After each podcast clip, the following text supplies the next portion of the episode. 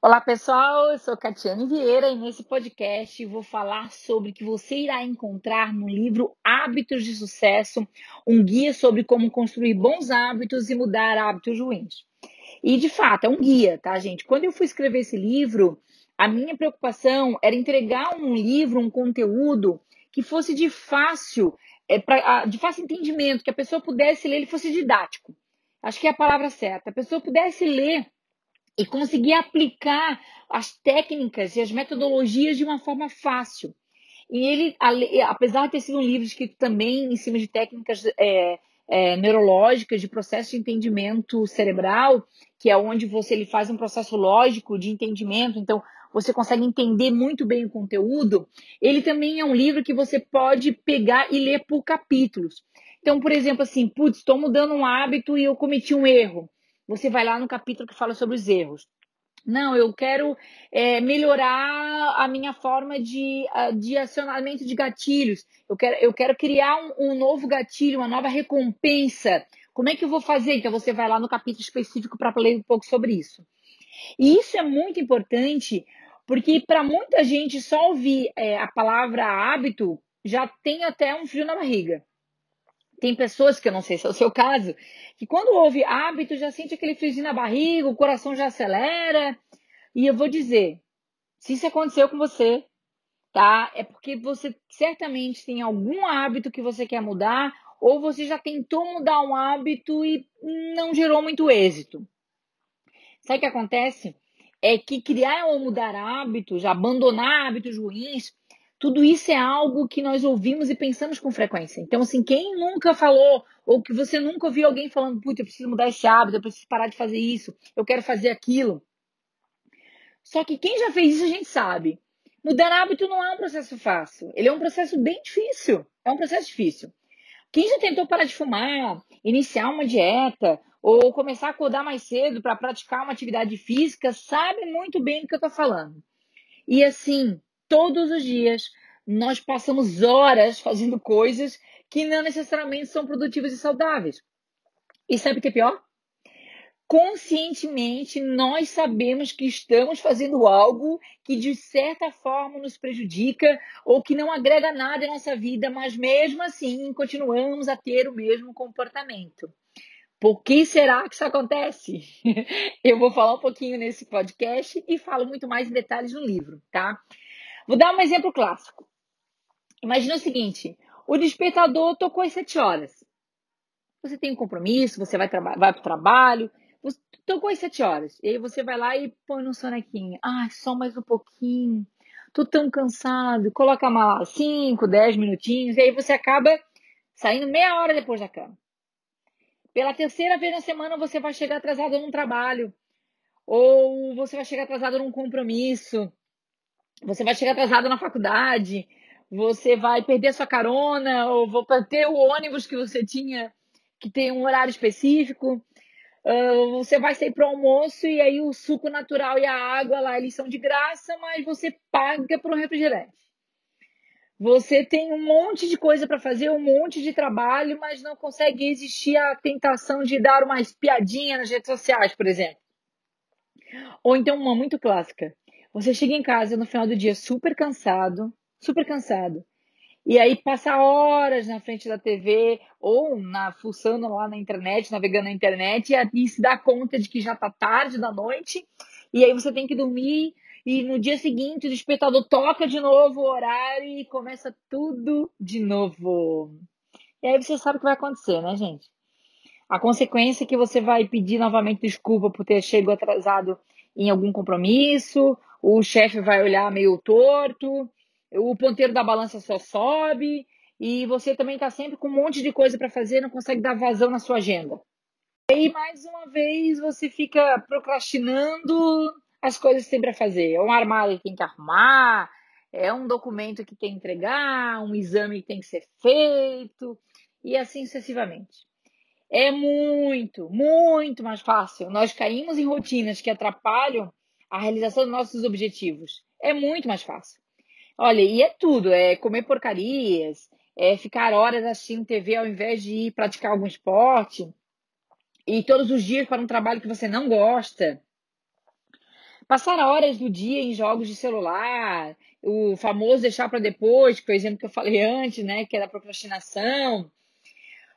Pode ser de fato é, que em alguns dias as fofocas ou as redes sociais estejam mais interessantes que o seu trabalho. Ou que você pense tanto em voltar para a cama é, que a desatenção acabe falando muito mais alto. De vez em quando, isso é normal. De vez em quando, gente. Porque assim que esse comportamento passa a fazer parte do seu cotidiano, você terá que tomar muito mais cuidado, pois seu futuro realmente pode estar em jogo. E aí, é, normalmente, pessoas que têm assumem esses hábitos ruins são aquelas que chegam lá e dizem no final: putz, o dia acabou e eu não fiz nada, não consegui realizar nada.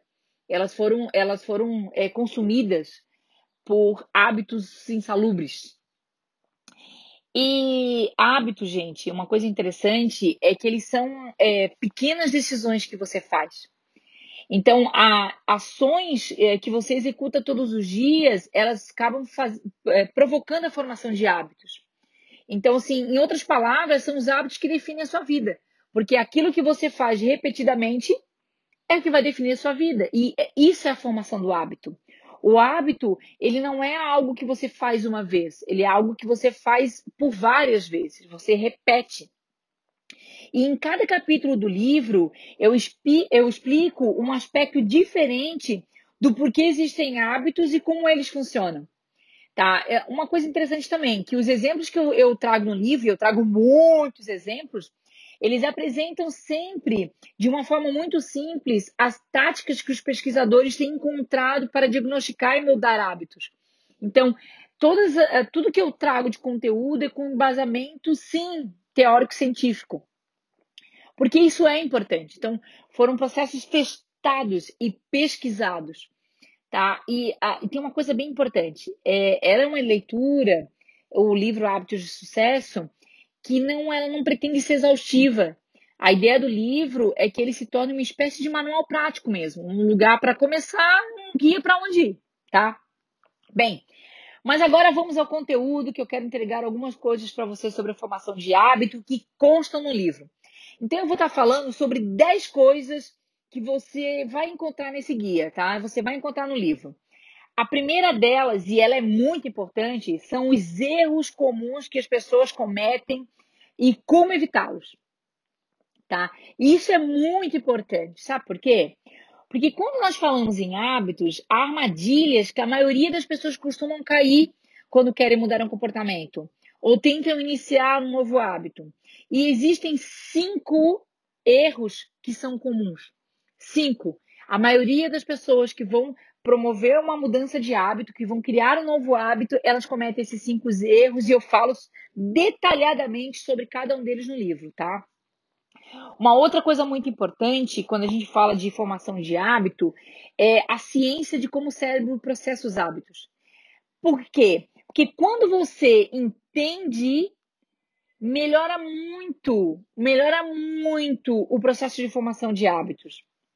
A melhor forma de criar novos hábitos é entender primeiramente como eles funcionam. Porque se você sabe como o hábito, a formação do hábito funciona, fica muito mais fácil de você usar esse conhecimento para promover um novo hábito. E conhecendo a ciência por trás da formação do hábito, fica muito mais fácil entendê-los e, consequentemente, mudá-los também, tá? Uma outra coisa que você vai aprender lá é como reverter os maus hábitos e manter bons. Sabe por que reverter? porque nós não esquecemos dos hábitos ruins. Nós substituímos hábitos ruins por hábitos bons. Então, por exemplo, se você tem uma pessoa que tem o hábito de ficar procrastinando o tempo inteiro, você já tem um sistema de recompensa alinhado a isso. Esse é um processo que o teu cérebro já sabe, ele já sabe como isso vai gerar uma satisfação para você. Então você vai ter que criar um novo hábito com um novo sistema de recompensa para que o seu hábito comece a ver melhores e recompensas e coisas positivas na substituição daquele ruim. Por que, que eu estou falando isso? Porque quando você volta a fazer coisas que você fazia do hábito ruim, você volta a ele. Falando nisso, uma coisa importante, não sei se você sabe, mas precisa de 66 dias para mudar um hábito, tá? Se a pesquisa científica também são dados que eu trago no livro.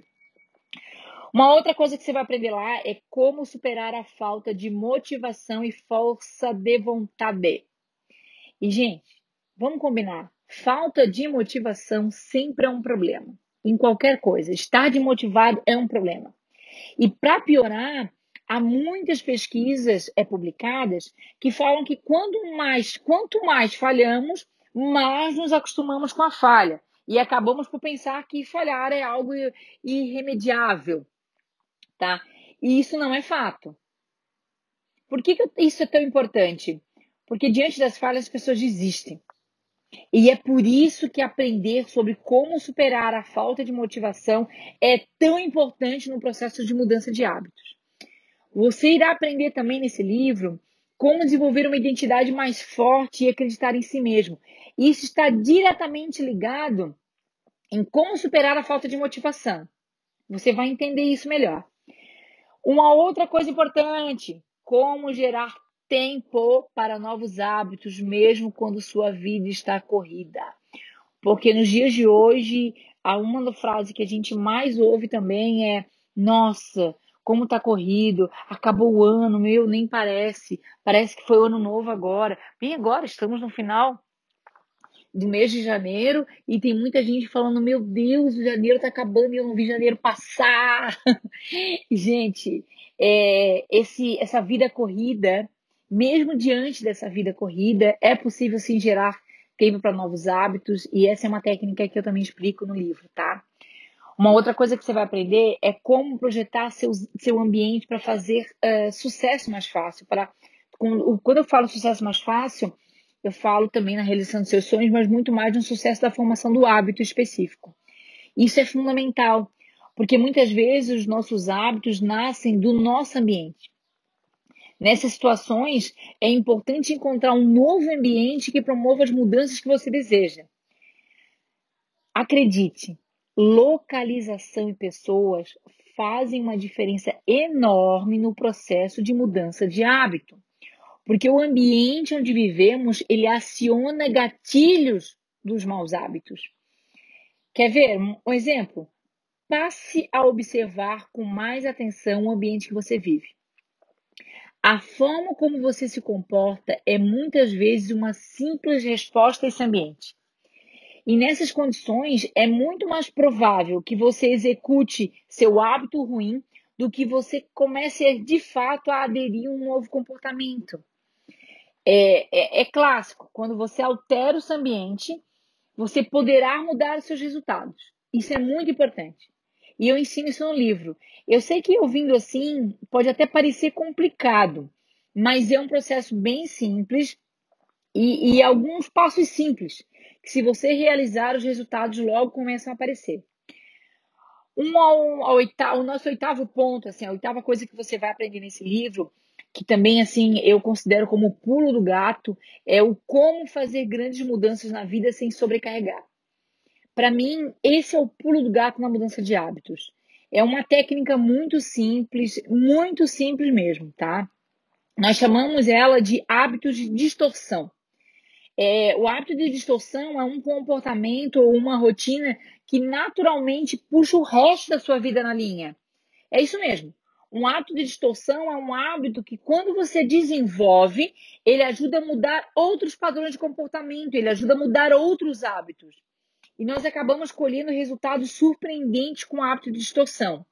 Eu falo sobre, assim, detalhadamente sobre isso no livro. Inclusive, eu trago no livro também alguns exemplos de hábito de distorção que é, outras uh, técnicas é, comprovam e também que eu apliquei na minha vida e que funcionou, tá? É bem interessante esse capítulo. Bem, o, o nono passo que eu ensino no livro é como voltar ao caminho quando sair fora do curso em seus objetivos. Gente, quando eu falo isso, normalmente as pessoas como falam o seguinte, Catiane, você está falando o quê? Que eh, cometer erros é normal? Sim, cometer erros é normal. Você pode falhar sim. Os erros são inevitáveis. Erros acontecem. Eu quero que você me aponte uma pessoa que nunca errou. Você nunca errou? Gente, errar é humano. Todos nós erramos. Inclusive, errar é uma forma de a gente aprender. tá? E assim, eu vou dizer mais. Se você não pode aceitar isso, a sua chance de ter sucesso em seus objetivos irá diminuir drasticamente. E eu não estou falando só do objetivo de em mudar um hábito, não. Eu estou falando em, em objetivo geral na vida. Você tem que aceitar que errar faz parte do processo. Tá? Então, assim, a gente eh, planeja para minimizar ao máximo os erros, mas errar acontece. Dar aquela escorregadinha na mudança de hábito acontece. A grande questão não é você se culpar ou desistir, porque aí está o problema. Muita gente desiste justamente por conta dos erros que cometeu durante o processo. E isso não só na formação de hábito. Então, não é para desistir. Embora possa parecer mais fácil ao tentador desistir depois de um deslize, não faça isso. Se você pode mostrar de uma forma consistente e resiliente que é possível alcançar, a realização dos seus sonhos é apenas uma questão de tempo. Então, errei, errei por cometer um deslize, mas segue adiante, aprende com ele e segue adiante.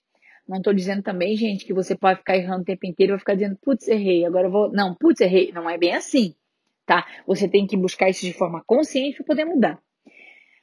A última coisa que eu ensino no livro e que ela é fundamental, tá? É que ter sucesso é possível sim quando a gente fala não só de formação de hábito.